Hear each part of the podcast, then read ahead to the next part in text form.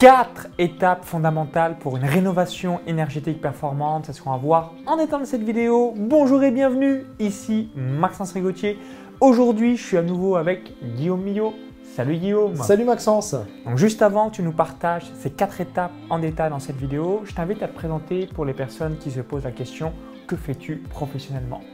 Alors, je m'appelle Guillaume Milot, j'accompagne les investisseurs et les particuliers dans leurs projets de rénovation, de la phase conception jusqu'à la réception clé en main. Donc ça, c'est mon activité, on va dire, euh, principale.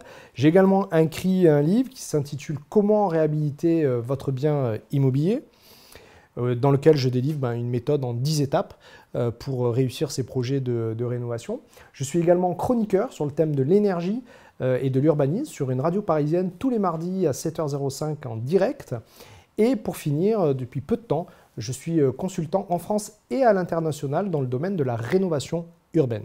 Le thème énergétique dans l'immobilier a le vent en poupe et euh, c'est une discussion qui a lieu de très nombreux Français actuellement. Donc je te laisse tout nous dire. Comme ça, ça va vous permettre de vous aider au maximum par rapport aux conseils que tu vas nous partager.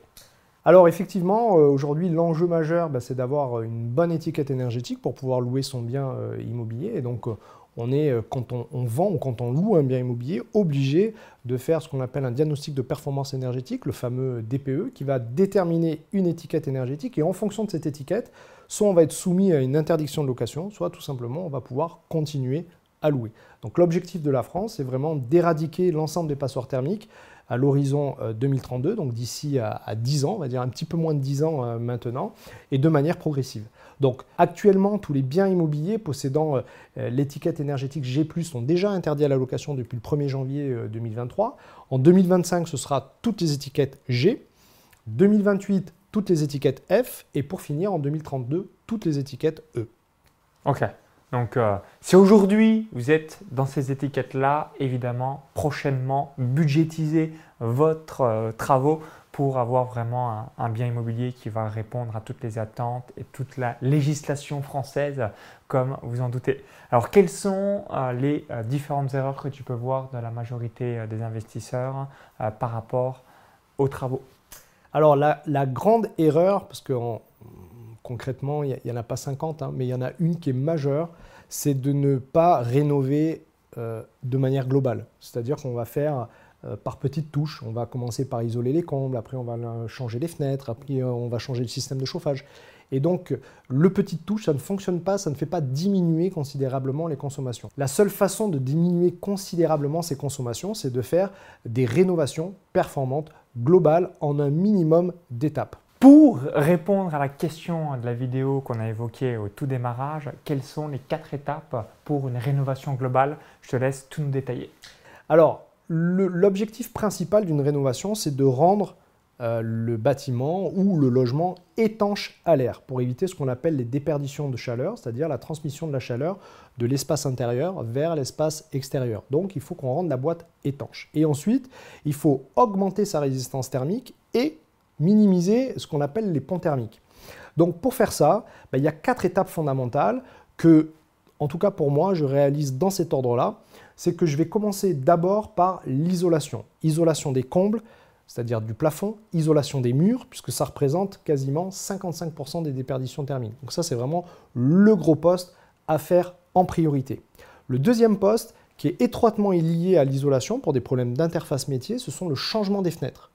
Alors pourquoi c'est lié? Bah, Tout simplement parce que si vous changez les fenêtres et que vous faites l'isolation après, eh ben, vos fenêtres ne seront pas correctement dimensionnées pour pouvoir recevoir l'isolation. Vous aurez des problèmes d'épaisseur.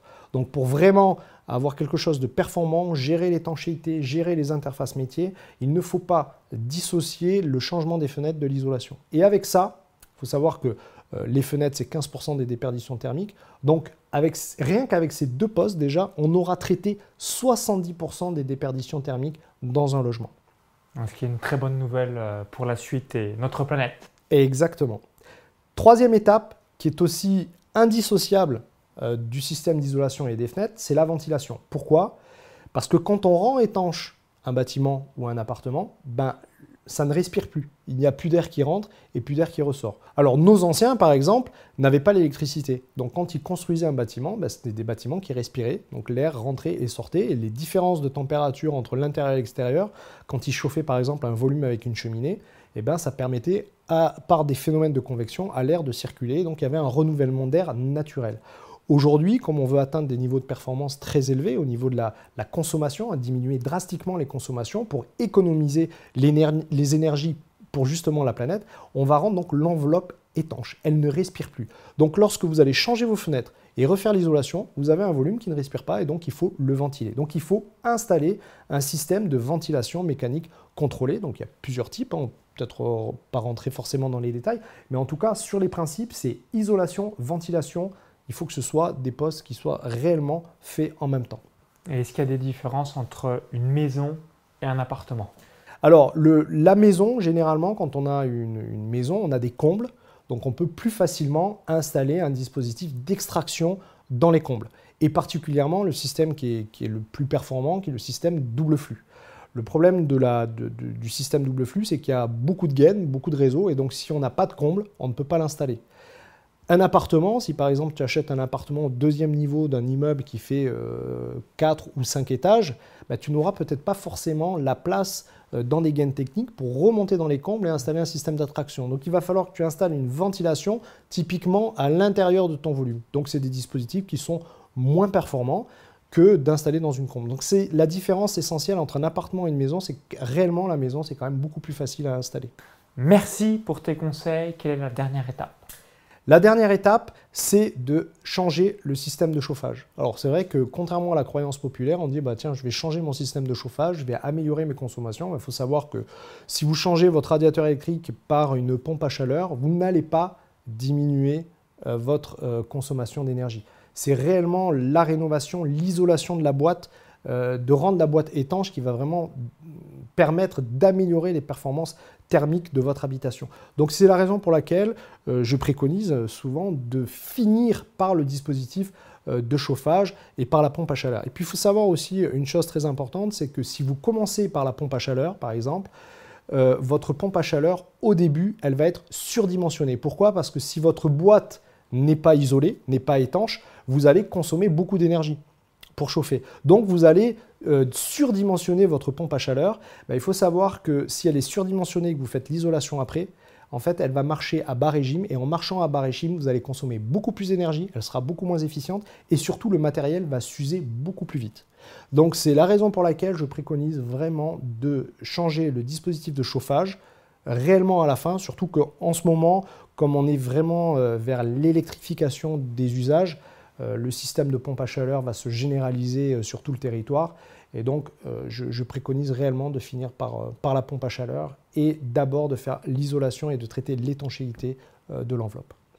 Concernant ton retour d'expérience, de manière générale, pour faire l'intégralité de ces travaux, ça prend 3 mois, 6 mois, 1 an, 18 mois, 2 ans. Quelle est à peu près la tendance que tu observes sur les personnes qui se lancent dans cette rénovation énergétique? Alors, ça peut aller très vite si on est, on est focalisé sur la rénovation énergétique, mais il faut savoir que euh, la rénovation énergétique a un impact également sur la partie esthétique euh, euh, de, l'habitation. Pourquoi? Parce que quand, on refait par exemple l'isolation, on est obligé de refaire la totalité des murs. Donc, il faut bien dissocier la rénovation énergétique en elle-même de l'apport de valeur à l'intérieur du bien parce qu'on peut profiter de ces travaux, par exemple, pour redistribuer les espaces, créer des volumes, refaire les peintures, refaire les sols, et donc faire des travaux qui sont euh, plus lourds en fait que juste la partie énergétique euh, de la rénovation.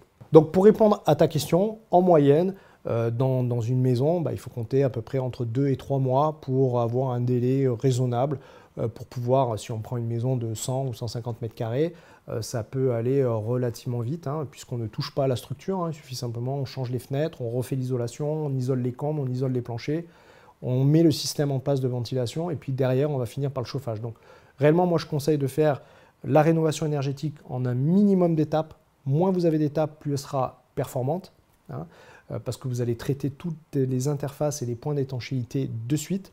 Et puis surtout, euh, au niveau des coûts, il faut savoir que quand on rénove en une seule étape, c'est beaucoup moins cher que de rénover en plusieurs étapes.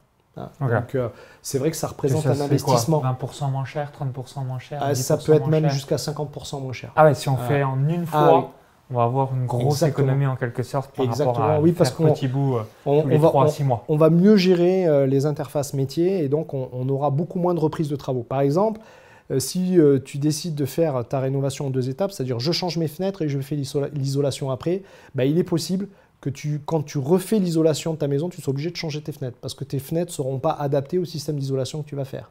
Et c'est souvent les gens, euh, beaucoup d'investisseurs, beaucoup de particuliers tombent dans ce piège-là, disant moi je fais les fenêtres et je ferai l'isolation après. Mais quand ils font l'isolation, ils s'aperçoivent que les fenêtres sont pas bonnes, ils sont obligés aussi de rechanger les fenêtres. Et donc il y a des coûts additionnels comme ça qui vont venir euh, bah, finalement engréver le budget global. Donc sur le moment, on a l'impression de faire des économies parce qu'on le fait par étapes, mais sur la globalité, bah, on, fait, de fausses économies. Et surtout, on ne réduit pas les consommations euh, de suite. Et donc, par conséquent, finalement, c'est très très peu optimisé.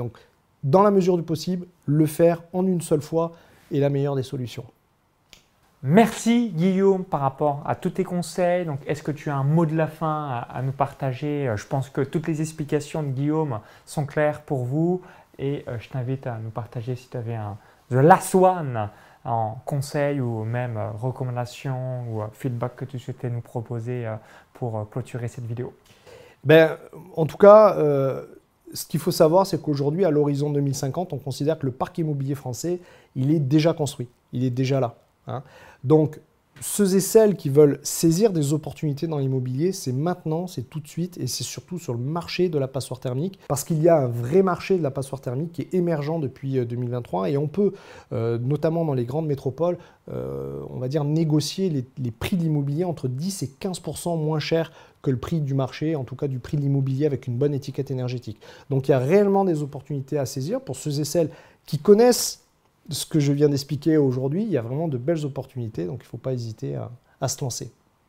Merci Guillaume par rapport à tes recommandations, tes conseils et ton retour d'expérience. Donc si vous avez apprécié la vidéo, cliquez sur le petit bouton là juste en dessous, hein. partagez-la à tous vos amis investisseurs et aux personnes susceptibles d'être intéressées concernant ce sujet.